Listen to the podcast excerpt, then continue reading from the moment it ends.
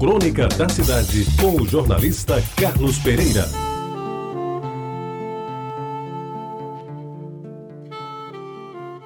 Amigos ouvintes da Tabajara, quando eu era menino e já se vai tempo, eu tinha mania de calcular a idade dos homens pelo tamanho da barba e pela cor do bigode.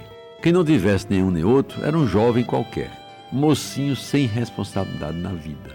Se tivesse uma barba, fosse branca, preta ou alvinegra, era um homem maduro, velho até.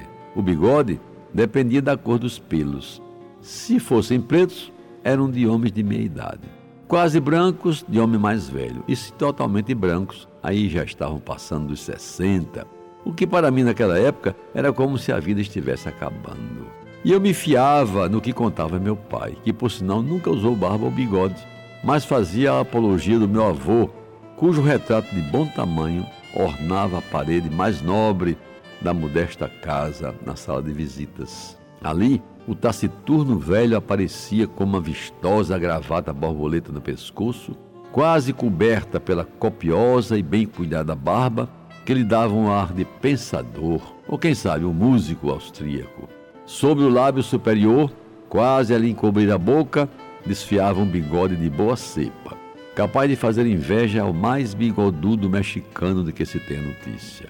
Era como se as virtudes dos antepassados estivessem cristalizadas na face, desprezando-se, por assim dizer, o corpo propriamente dito, hoje tão badalado, sobretudo, pelos cultores do chamado homem sarado. Um rosto de aparência firme, alongado ou arredondado, com olhos bem abertos e sobrancelhas cheias, até dispensaria a vasta cabeleira.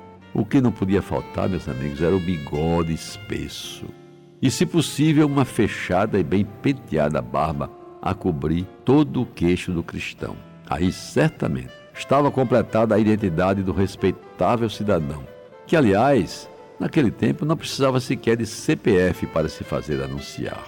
E talvez influenciado por aquelas lições de vida e de vastidões capilares, tentei, ainda adolescente, criar e alimentar bigode e barba, no que, diga-se de passagem, fui muito mal sucedido. Nenhum dos dois atributos me saiu bem, o que me fez desistir do intento, mas não renunciar a ele definitivamente. Lembro assim, acho que foi por volta de 1976 que resolvi fazer nova investida, desta feita detendo-me apenas no interesse de usar bigode. Quem sabe para mostrar que estava chegando aos 40 anos como se aquilo me tornasse mais respeitável. Aí eu comecei a cuidar, com carinho e atenção, da área onde originais buços apareciam firmes e resolutos.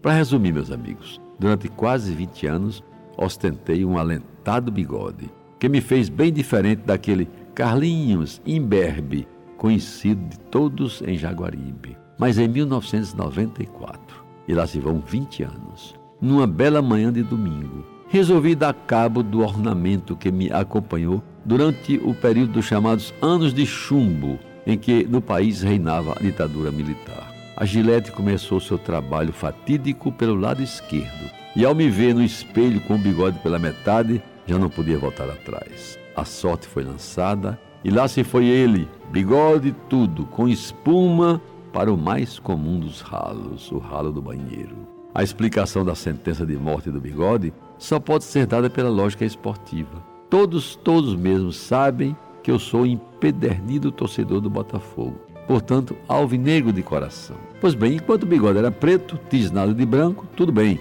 afinal eram as cores da minha agremiação. Mas no tempo em que os seus tons negros foram se embranquecendo, chegou a hora de mandá-lo, quem sabe, para a Vila Belmiro, pois bigode branco deve ficar bem mas para os torcedores do Santos. O que não é o meu caso, faça seu registro. E assim se conta a história de um bigode que foi retirado há 20 anos atrás.